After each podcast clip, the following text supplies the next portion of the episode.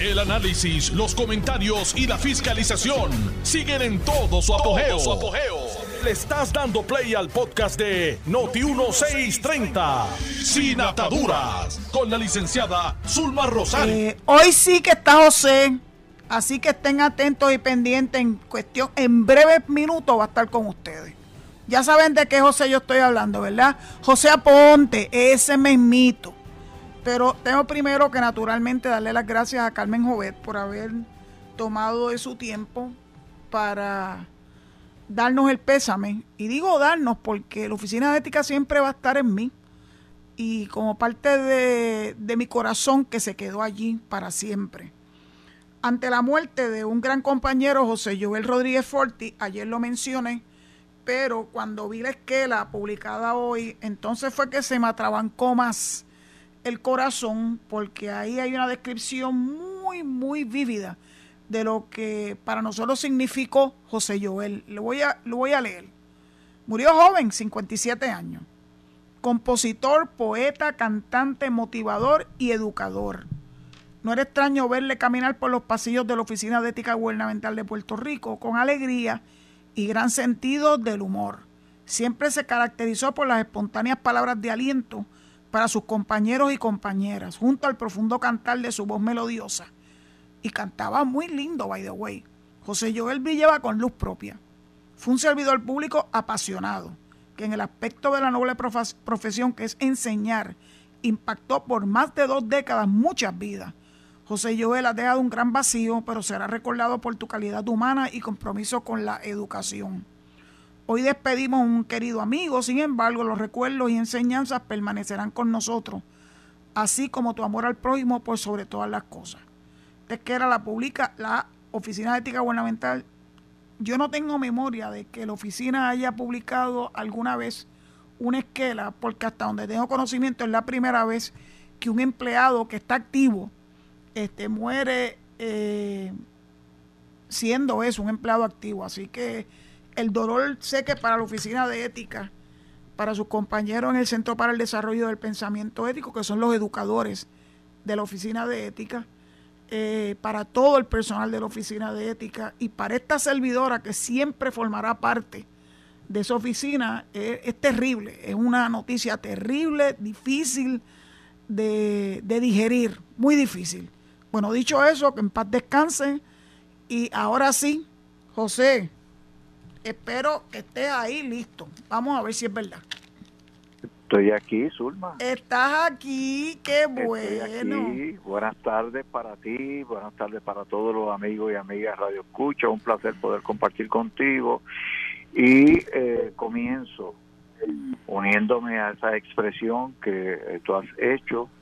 Eh, no tenía la relación de amistad ni de trabajo con Joel pero tuve la oportunidad de eh, conocerle eh, en alguna de las presentaciones que la Oficina de Ética Gubernamental nos hace a los oficiales electos eh, como requisito de ley.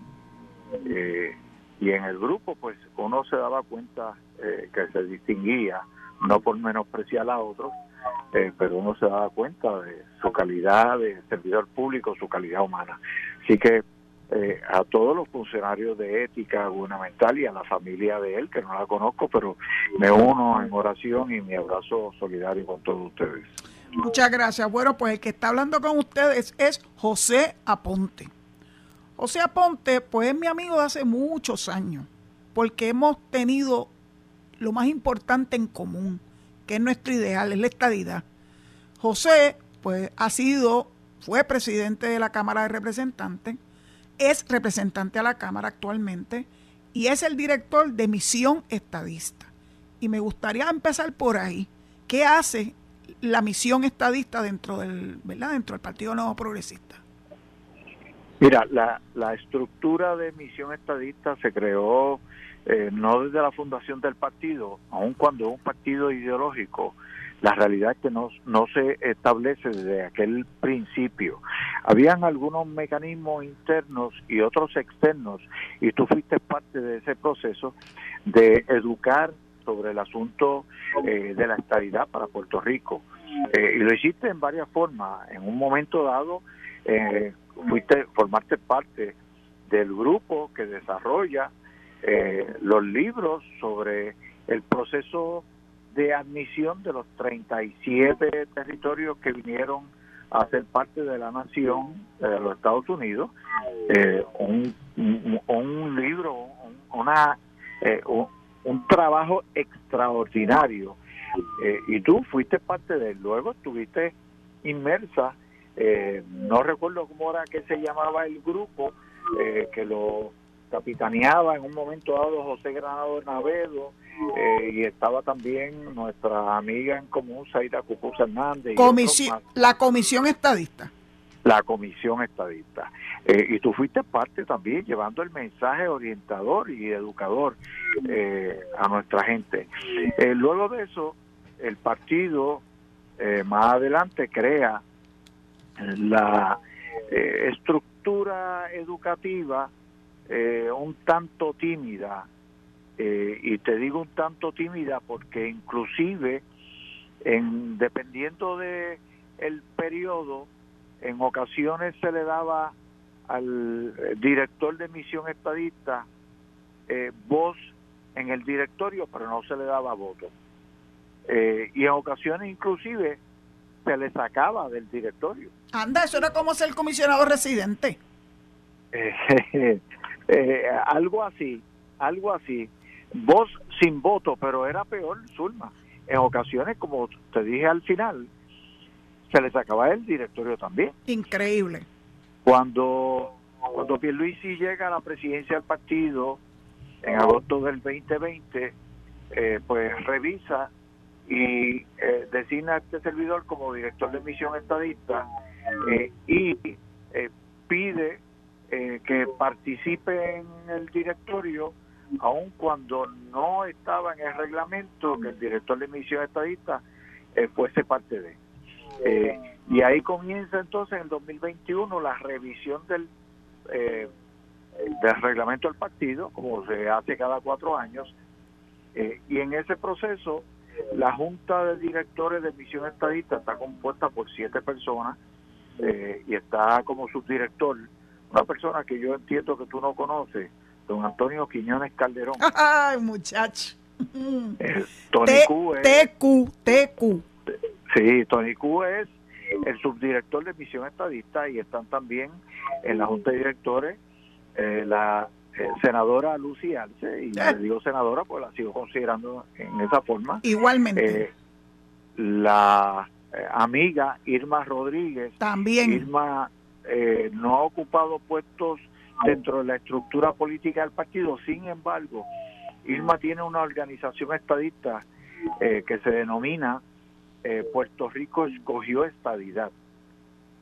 Y que una marcha que se desarrolló en el 2013 eh, desde básicamente de Escambrón, el, puente Dos Hermanos hasta el Capitolio, que fue una marcha extraordinaria, eh, 2013-2014.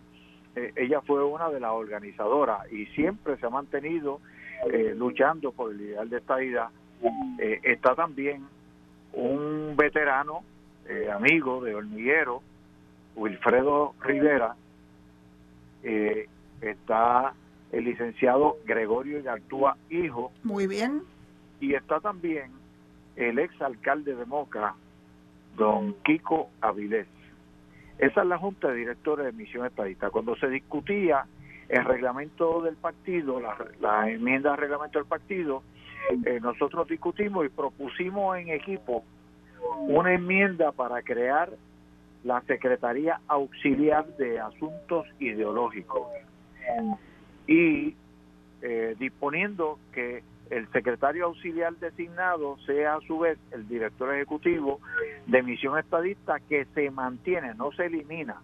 Lo que se hace es que se le da presencia mayor en el directorio con voz y por primera vez con voto también en la estructura del directorio del partido a misión estadista por medio de ese secretario auxiliar. Aleluya, aleluya.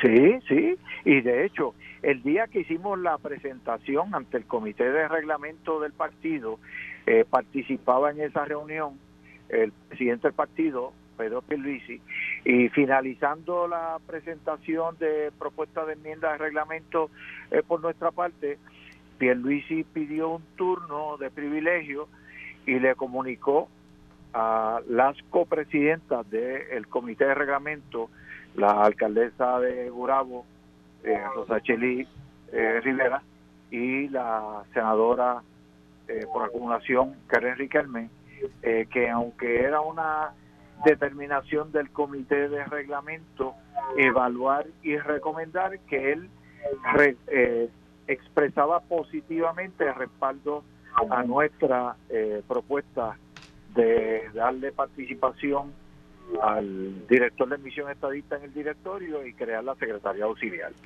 Eh, de hecho, eh, Pierluisi me, me pide en un poquito más adelante, eso fue como en noviembre que trabajamos ese asunto, y un poquito más adelante me dice, José, eh, yo quiero estar, yo estoy saliendo todos los miércoles, hago visitas eh, administrativas en un municipio y luego de horas laborables hago una reunión política, pero quiero estar en la calle también en el asunto ideológico y quisiera que tú siguieras, que se escogiera un día en semana para siempre que yo pueda, que esté en Puerto Rico y pueda participar en la tertulia. Así que Misión Estadista eh, coordinamos y todos los martes estamos en un municipio diferente llevando eh, la información, compartiendo, en un conversatorio, de hecho, yo cuando eh, se está organizando eh, el salón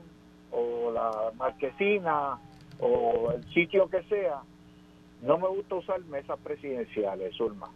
Eh, prefiero utilizar una banqueta que se vea en un intercambio, en un conversatorio, donde los participantes se sientan también en la confianza de ese intercambio, de interrumpir, aportar, preguntar, eh, porque de eso es que tenemos que bregar, que cada cual aclare sus dudas, si tiene alguna, y si no una duda, pero es algo positivo que pueda aportar el beneficio de la discusión y que otros también tengan ese beneficio, pues estamos abiertos en ese diálogo.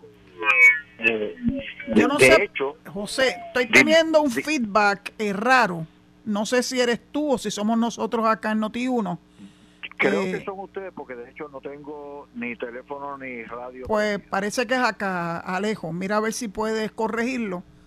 Eh, anyhow, mm, estoy agradecidísima que nos hayas puesto en conocimiento de toda esta evolución de lo que hoy es Misión Estadista con voz y voto pleno en el directorio. Y me parece extraordinario porque esa es la razón de ser del Partido Nuevo Progresista, no es ninguna otra. Sin la estadidad no tenemos nada, no tenemos verdaderamente nada que ofrecerle al pueblo de Puerto Rico. Zulma, el partido no se fundó, y yo sé que tú lo sabes, pero para compartirlo con aquellos otros que no lo saben, el partido no se fundó como un instrumento de administración pública, se fundó en la base de la búsqueda de la estadidad como instrumento de justicia social para el pueblo de Puerto Rico.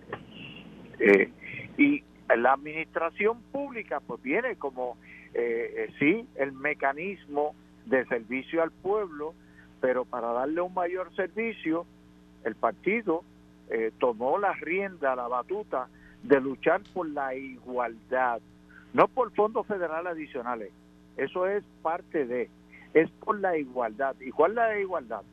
Derecho al voto por el presidente de los Estados Unidos, que es el comandante en jefe de las Fuerzas Armadas, el que decide en un momento dado cuando se activa una guerra o una participación militar en un territorio fuera de la nación y que conlleva la participación de los miembros de las Fuerzas Armadas, que en el caso de los puertorriqueños, una de las jurisdicciones dentro de la nación norteamericana que más participantes tiene en las guerras y que lamentablemente lo siguiente ha sido una de las jurisdicciones que per cápita ha perdido más militares, han ofrendado su vida en defensa de la libertad y la democracia de naciones con las cuales nosotros no tenemos ninguna relación directa, pero que el presidente, el comandante jefe de la Fuerza Armada, el presidente de los Estados Unidos, ha determinado que se vaya allí y allí han perdido la vida eh, muchos militares puertorriqueños eh, en defensa de la igualdad y la y, y, la democracia. Y lo primero que le da ese, eh, esa igualdad de derechos civiles a los ciudadanos residentes en el territorio de Puerto Rico sería el derecho al voto por el presidente y el vicepresidente, representación plena en el Congreso. ¿Y por qué hablamos y, y somos enfáticos en esa palabra plena? Porque nosotros tenemos representación en el Congreso, pero una representación exigua con voz sin voto en la Cámara. En el Senado no tenemos nadie que nos represente. El, comisionado, en este caso la comisionada residente, amiga, compañera, luchadora también incansable, Jennifer González, eh, eh, representa, es la miembro del Congreso que por eh, el número de, constituyentes más gente representa en el Congreso, mientras el promedio en otras jurisdicciones dentro de la nación son eh, por ahí por los 500 mil, 700 eh, mil habitantes por distrito congresional. Jennifer representa 3.2 millones de habitantes con voz sin voto pues la representación plena que nos daría la admisión de Puerto Rico como Estado nos llevaría en este momento a tener cuatro en la Cámara, no uno sin voto, serían cuatro con voz y con voto y dos en el Senado. Así que es parte, eh, y hay quien dice, ah, pero yo no como con la representación de esa gente en el Congreso. Bueno, eh, a lo mejor usted no lo piensa en esa forma, pero Mira qué, mira qué detalle, eh, Zulma.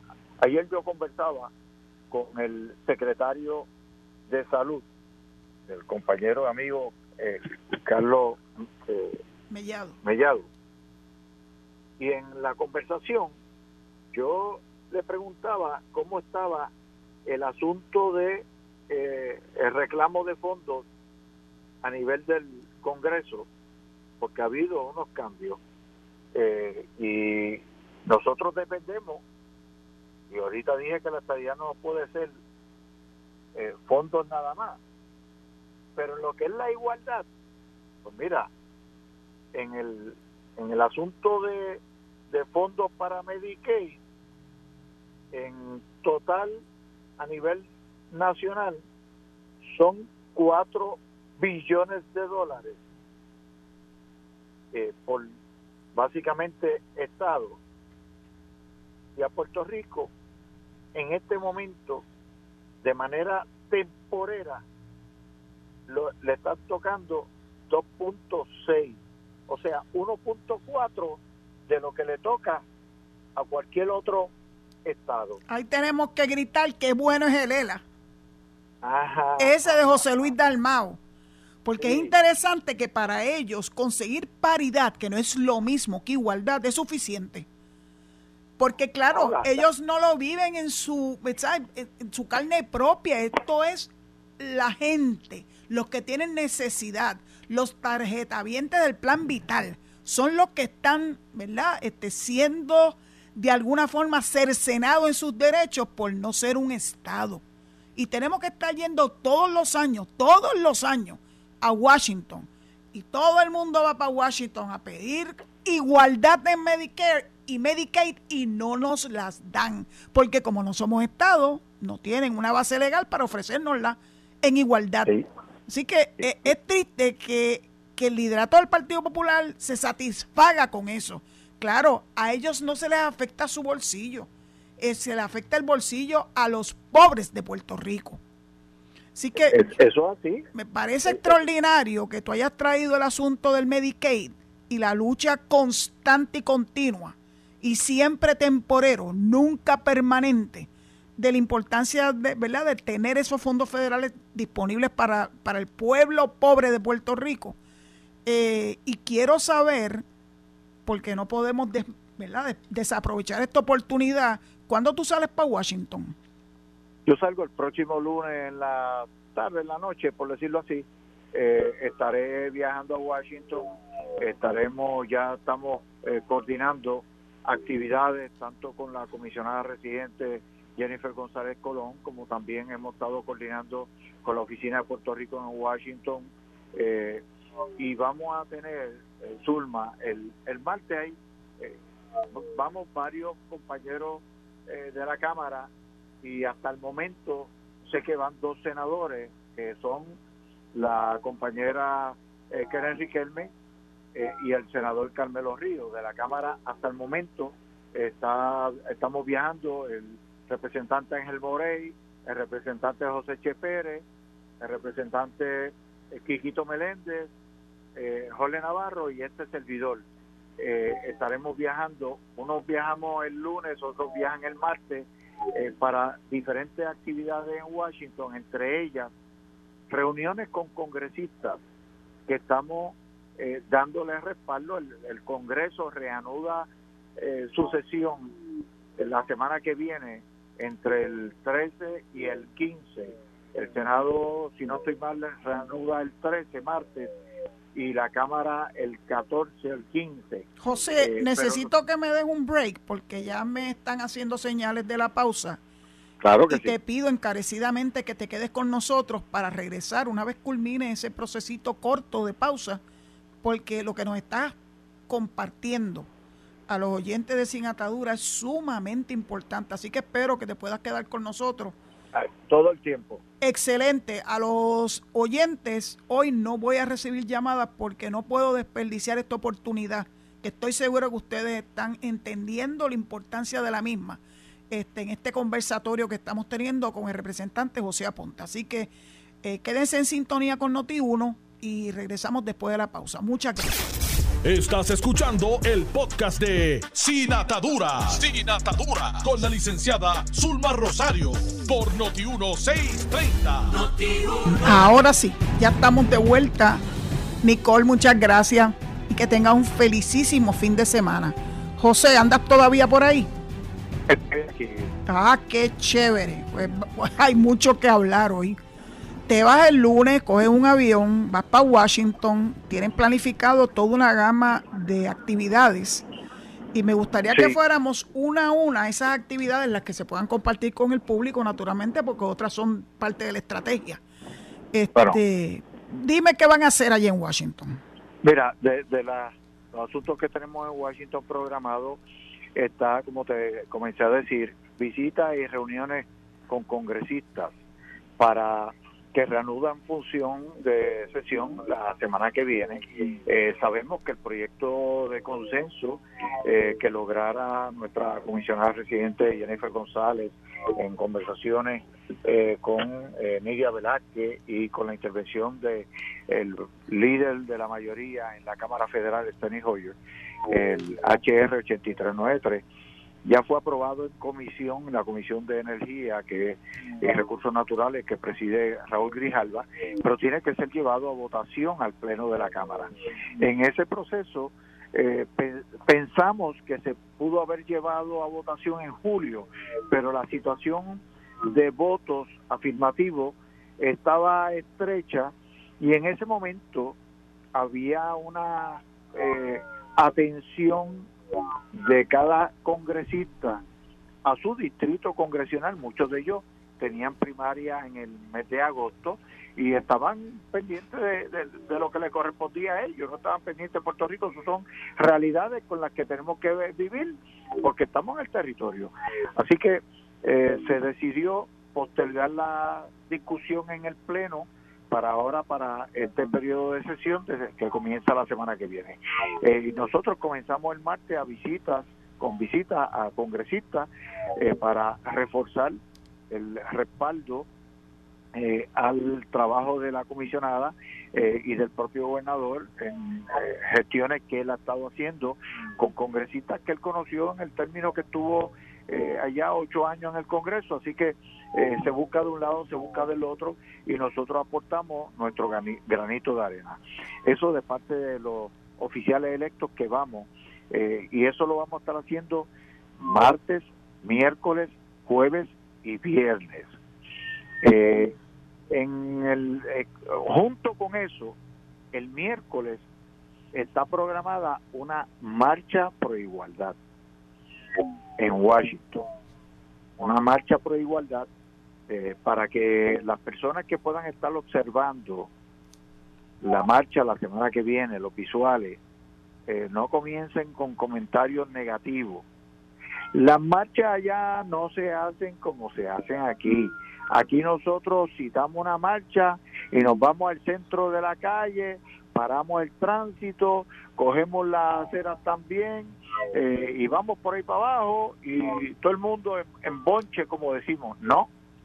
Allí se hacen de manera diferente y después del asunto del Día de Reyes del 2021, eh, pues son más estrictos con este tipo de manifestación que se lleva a cabo.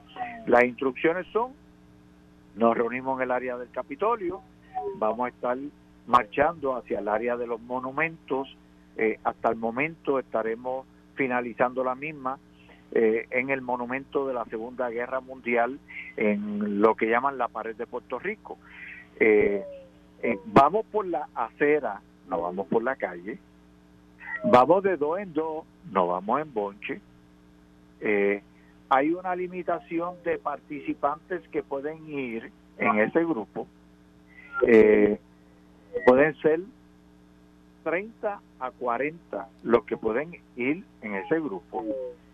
Los demás van a estar esperándonos en el área donde finalizaremos la marcha, allá en el monumento, eh, donde terminaremos con una conferencia de prensa en la que estarán participando nuestra comisionada residente Jennifer González Colón, nuestro gobernador, eh, y de estar algún congresista va a estar participando también en esa conferencia de prensa, eh, llevando el mensaje, ¿por qué el monumento hasta el momento? ¿Por qué el monumento de la Segunda Guerra Mundial?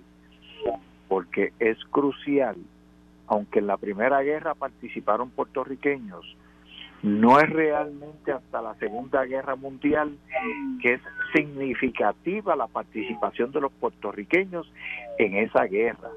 Y de ahí en adelante la guerra, la guerra de, Corea, la de Vietnam, la de eh, la tormenta del desierto, y todas las demás que han venido después, los puertorriqueños han participado de manera extraordinaria. Así que por eso estamos en esa dinámica. Eh, hoy se estaba, entre hoy y el lunes, se finiquitan los permisos para eh, poder terminar en el en el monumento de la Segunda Guerra Mundial. Van a estar participando con nosotros, por ejemplo, Víctor Pérez, que es quien preside hoy por hoy la, eh, los veteranos progresistas, porque según se les reconoció a Misión Estadista participación en el directorio y se fortaleció al crear la Secretaría Auxiliar de Asuntos Ideológicos, eh, también se creó de manera eh, permanente como un organismo auxiliar del partido, no como organismo especial, como eh, organismo auxiliar, al mismo nivel que está la organización de mujeres, los jóvenes y los servidores públicos, se le dio participación, reconocimiento a los veteranos progresistas. Esos que se sacrifican defendiendo la democracia para que nosotros podamos disfrutarla. Pues se le dio reconocimiento y va a haber un grupo capitaneado por el general Víctor Pérez, ha retirado Víctor Pérez, eh, que estará participando también en esa marcha. Eh, te dije que mientras se pueda estar en la marcha, también puede ser que se estén dando reuniones, porque a la conveniencia de un congresista que nos diga, lo puedo recibir el miércoles a las 11 de la mañana, nosotros haremos los arreglos para que haya alguno de nosotros con ese congresista llevando el mensaje y pidiéndole el respaldo al HR 8393. En la tarde el miércoles, entre otras de las cosas que hay, es que eh, se ha conseguido eh, el gobernador y la comisionada un salón donde vamos a estar los participantes eh, oficiales electos y otras personas invitadas. Vamos a estar allí eh, y van a estar compartiendo con nosotros diferentes congresistas en la medida en que salen de una reunión y pueden ir, compartir con nosotros, eh, darnos su punto de vista sobre Puerto Rico, que escuchen el punto de vista nuestro hacia lo que es ese congresista y lo que nosotros entendemos de respaldo al congresista en un intercambio eh, one to one, por decirlo así. Eh, el jueves vamos a continuar en reuniones y visitas a congresistas todo el día y el jueves en la tarde comienza una actividad que han ido programando los delegados congresionales que están activos en Washington, eh, dirigido en este caso a una iniciativa eh, del delegado congresional Ricardo Rosselló, lo que ha llamado eh, un summit, Puerto Rico Statehood Summit, algo así es que se llama. Equality, Equality Summit. Perdóname. Equality Summit. Equality Summit, gracias. ese, ese se va a estar llevando eh, en Virginia, pegadito al aeropuerto Reagan en, Virginia, eh, un hotel allí va a estar llevándose a cabo esas charlas, eh, adiestramiento, orientaciones, como querramos llamarle. El, el jueves es básicamente el registro y recibimiento. yo voy a estar participando con ellos en ese, en ese periodo como a las 5, 5 y media de la tarde. yo regreso por situaciones personales regreso el viernes en la mañana, hay otros compañeros que se quedan entonces hasta el sábado y otros inclusive hasta el domingo.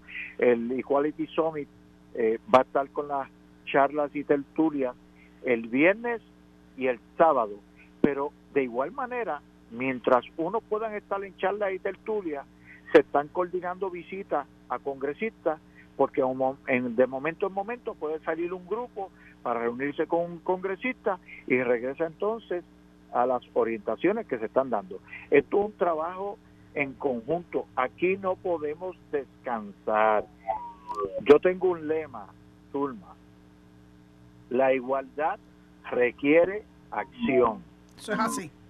Nosotros queremos la igualdad para Puerto Rico, tenemos que actuar. ¿Y cómo lo hacemos? No podemos dejar ningún frente vacío, tenemos que atenderlos todos. Eso es así. Pero de hecho, la actividad no termina el viernes, el sábado o el domingo de la semana que viene.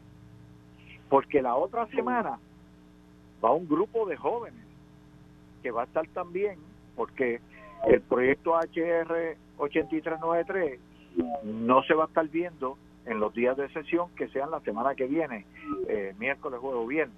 Así que eh, comenzamos a reforzar ese respaldo al proyecto porque entendemos que se podría estar viendo la otra semana, que es la semana del 19 de septiembre en adelante, el 19 al 20, 23, eh, si no recuerdo mal la fecha. Hay que asegurar nuestra presencia allí en el Congreso.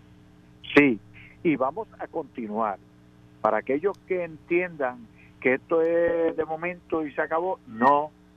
Vamos a continuar, seguimos organizando grupos para que estén en Washington dándoles eh, respaldo a la acción de la comisionada, a la acción de los delegados congresionales, eh, a todo el trabajo que se está haciendo y los delegados congresionales, tengo que reconocer el trabajo de lo que ellos llaman la delegación extendida, que son ciudadanos particulares que se han inscrito porque de manera individual se comunican, sea porque visitan la oficina de su congresista en su distrito congresional, que llaman a esa oficina o llaman a la oficina del Congreso o que visitan el Congreso o que le escriben al congresista dándole seguimiento a lo que es el reclamo de igualdad del pueblo puertorriqueño al Congreso.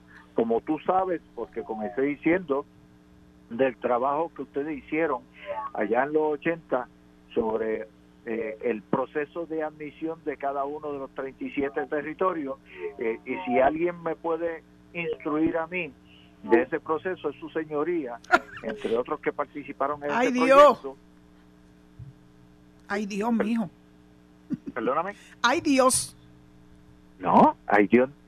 Es una realidad, Zulma. La capacidad, porque hay personas que te han conocido, de los más jóvenes, te han conocido, ah, Zulma Rosario, la de ética gubernamental. Ah, pero ya ella salió. No, Zulma Rosario tiene una Zulma Rosario Rosario Vega. Esa misma. Una trayectoria de vida en lucha por la igualdad que hay que resaltarla y que no se puede dejar dormida. Hay que activarla, como yo sé que tú lo haces tranquilamente, eh, desde allá, desde el Paraíso 1 y 2. Este, desde Boquerón. Tiene que, estar, más activa. Eh, de hecho, eh, Misión Estadista, de manera pública, te está haciendo una invitación que después formalizaremos y cuadraremos para una un conversatorio que estamos organizando un sábado en la mañana eh, en un lugar donde todo el que quiera participar, esté afiliado o no afiliado al Partido No Progresista, se sienta cómodo de llegar para escuchar eh, sobre el particular. Desde ya te acepto la invitación. Eh, gracias, muchas gracias. no, yo la, la, que le agradezco soy yo. Pero hay mucho trabajo en Washington. Pero claro que hay mucho trabajo. Ay, bendito. Yo soy delegada extendida, José. Ah, sí. Somos de ellos. Sí, y yo reconozco ese trabajo extraordinario que están haciendo los delegados extendidos, no solamente comunicándose vía correo electrónico, llamadas telefónicas, visitas presenciales, sino que se han incorporado a los procesos de campaña ahora para estas elecciones de medio término y le están haciendo exigencias a los que están actualmente, a los incumbentes, como aquellos que aspiran a llenar esas sillas y si no hay una respuesta positiva a favor del HR 8393 y de la igualdad para los puertorriqueños, saben lo que les espera. No se les va a dar el apoyo a esos incumbentes o a esos aspirantes a llenar esas vacantes. Así que la función y la labor de la delegación congresional extendida es medular para lograr eh, allá en Washington y en todos los Estados Unidos para que tengan claro que Puerto Rico ya votó a favor de la estadidad mayoritariamente, mayoría absoluta, y lo que falta es que ellos endosen el proyecto 8393 y que lo hagan llegar hasta feliz término. No vamos a descansar, no vamos a descansar. Pues, y, y, una cosa es lo que se está viendo de momento en la Cámara de Representantes, pero una vez se discuta en la Cámara y se apruebe, como entendemos que se va a aprobar, la lucha entonces es mucho más fuerte en el Senado, donde eh, la situación está un, tanto más difícil, pero no es imposible. Sin duda. Cuando alguien me dice, no, es que el senador tal dijo que no va a darle paso a la misión de Puerto Rico, que no va a votar a favor de ellos, yo le digo, mire, yo no tengo problema con eso eh, que se apruebe en la Cámara y eso lo vamos a trabajar. Yo tengo en la historia de admisión de territorios, tengo eh, la experiencia histórica de dos casos. Uno fue un speaker de la Cámara de Representantes Federal que dijo que mientras él fuese congresista, representante, no votaría por la admisión de Alaska. Y cuando llegó el momento de la verdad, Rayburn, su apellido, que de hecho uno de los edificios de la Cámara de Representantes Federal lleva su apellido, Rayburn, votó a favor de la admisión de Alaska. Y hay otro caso mucho más dramático, un ex senador que decía que mientras él estuviese no votaría a favor de la admisión de Hawái porque tenía raíces comunistas y que él no votaría por un Estado comunista. Y ustedes saben qué ocurrió. Ese senador votó a favor de la admisión de Hawái, pero no solamente votó a favor de la admisión de Hawái, Hawái se convirtió en Estado en el 1959. En el 1960, ese senador fue electo vicepresidente de los Estados Unidos y después quedó en función de presidente Lyndon B. Johnson. Y eso está claro ahí.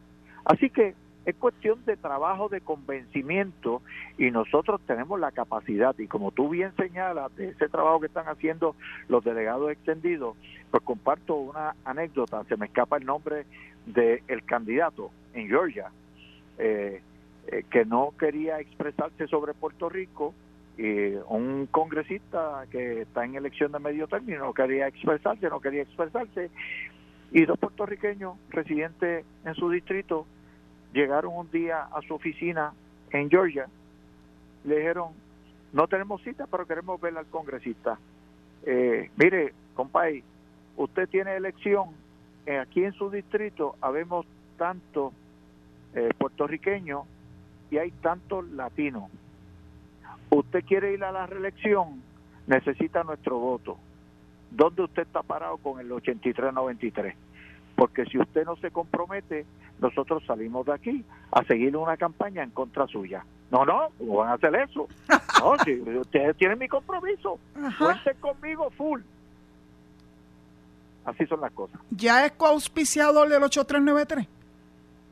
Eh, la persona, que lo, entiendo. Que lo velen, que lo velen, porque si no lo hace, pues reactivan sus fuerzas en contra de ese individuo para que pierda las elecciones de medio término tú, puedes estar segura que las personas que le hicieron el acercamiento... Debe ser Yadira Ofaril, que dicen que, es terrible, que no, no pierde una ya. Pues, pues en Georgia. E, ellos están eh, en esa línea eh, todo el tiempo. Eh, te tengo que compartir otra cosa, Zulma, y lo digo por conocimiento propio directo.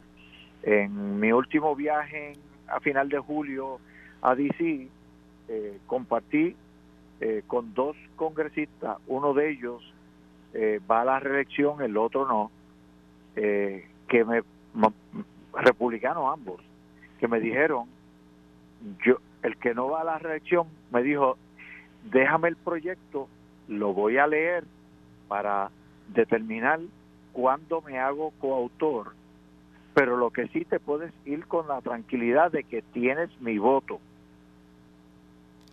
para ese proyecto. Pues eso está extraordinario, de eso es que se trata uno a uno, uno a uno. Uno a uno, sí. uno a uno. Eh, y hay veces que, eh, que la oposición ideológica, y yo digo oposición ideológica, Zulma, porque eh, oposición política partidista, pues el Partido Popular o el Partido Independentista, ahora los partidos emergentes, pero hay unos sectores que no están organizados como partidos políticos y que utilizan su eh, acceso a la opinión pública para tratar de ir en contra de la estabilidad. Eh, así que eh, yo por eso lo, lo engancho a todos como oposición ideológica. y hay algunos de ellos que critican, ah, estos fueron para allá y quien lo atendió fue un staffer. Pues mire, yo no tengo problema. Adiós. ¿Qué es, lo, ¿Qué es lo que le, ellos no saben cuál es la función de un staffer? no, no la conocen. Bueno, pues de todos modos, danos, danos una refrescadita de lo que hacen los staffers y por qué es importante reunirse con ellos.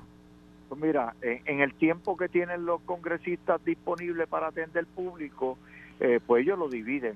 Y en muchas ocasiones lo que se hace un staffer es un ayudante, un asesor eh, y ese ayudante, ese asesor, se reúne con uno, atiende a uno, y una vez atiende a uno y uno le explica, eh, aclara muchísimas, muchísimas dudas que después son los que le hacen el informe al congresista y la mayor experiencia que tenemos nosotros es cuando nos reunimos con un staffer, le damos orientación, aclaramos dudas y después nos comunican el congresista va a firmar el proyecto o el congresista quiere recibirlo para aclarar alguna duda adicional. Esa es la función del staffer y nos da muy buen resultado reunirnos con ellos. Así que aquellos que entiendan... Te están mandando un mensaje, eh, José, alguien que tú quieres mucho. Dice, escuchando tu entrevista junto al máster, José Aponte, con el staffer a veces es más productiva la reunión. Atentamente, José Che Pérez. Che Pérez. Sí, cuando me, cuando me dijiste el máster. El máster, ok. Eh, y yo tengo que decirte que Che eh, es crucial en esta lucha. Eh, mi respeto hacia él se está destacando de una forma extraordinaria y tiene la capacidad, los conocimientos y llega, habla, plantea, reclama y exige. Y yo eh, lo reconozco, tengo que hacerlo públicamente, de los pinos nuevos que hay que seguirle dando el respaldo para que se mantengan, porque esta lucha requiere de muchos. Eso es así, José. Adivina qué pasó. Se nos acabó el tiempo. Se nos acabó el tiempo. Podríamos estar horas de horas de horas dialogando. Yo estoy más que agradecida por haberme dado esta oportunidad ¿verdad? de tenerte en el programa. Va a ser una de tantas eh, que yo espero, ¿verdad? Especialmente después del regreso tuyo de allá de Washington. Es importante que compartas con nosotros tus vivencias, qué ocurrió, cómo funcionó. Eh, debí de comenzar por lo que voy a decir ahora. Me disculpo contigo de ayer que había hecho un compromiso estar contigo. En último momento me metí en una reunión y la verdad que se me pasó el tiempo y ni miré eh, que tenía un compromiso contigo. Cuando vi tu mensaje eh, más con la con la chancleta en la mano, pero nada, ya ya todo cayó en su tiempo. José, me tengo que ir antes de que a, a Leo le dé hay un síncope porque está leteando de que se nos acabó el tiempo y nos van a tumbar la transmisión. Gracias, gracias, gracias. Bendiciones para ti, que tengas un extraordinario viaje y a tu regreso te necesito para que nos cuenten cuán productiva fue esa intervención tuya y del resto de la delegación que van a estar allá en Washington en los próximos días. Cuenta ah, con eso. Gracias. Este, dicho eso, pues entrego el micrófono a Noti1 antes de que me la arrebaten pidiéndole que se queden en sintonía, ¿verdad? Con nuestra extraordinaria estación, porque vienen por ahí Enrique Quique Cruz y Luis Enrique Falú. Será hasta el lunes, si Dios lo permite, a las 4 de la tarde en Sin Atadura. Dios lo proteja. Esto fue el podcast de Noti1630, Sin Ataduras, con la licenciada Zulma Rosario. Dale play a tu podcast favorito a través de Apple Podcasts, Spotify, Google Podcasts, Stitcher y notiuno.com.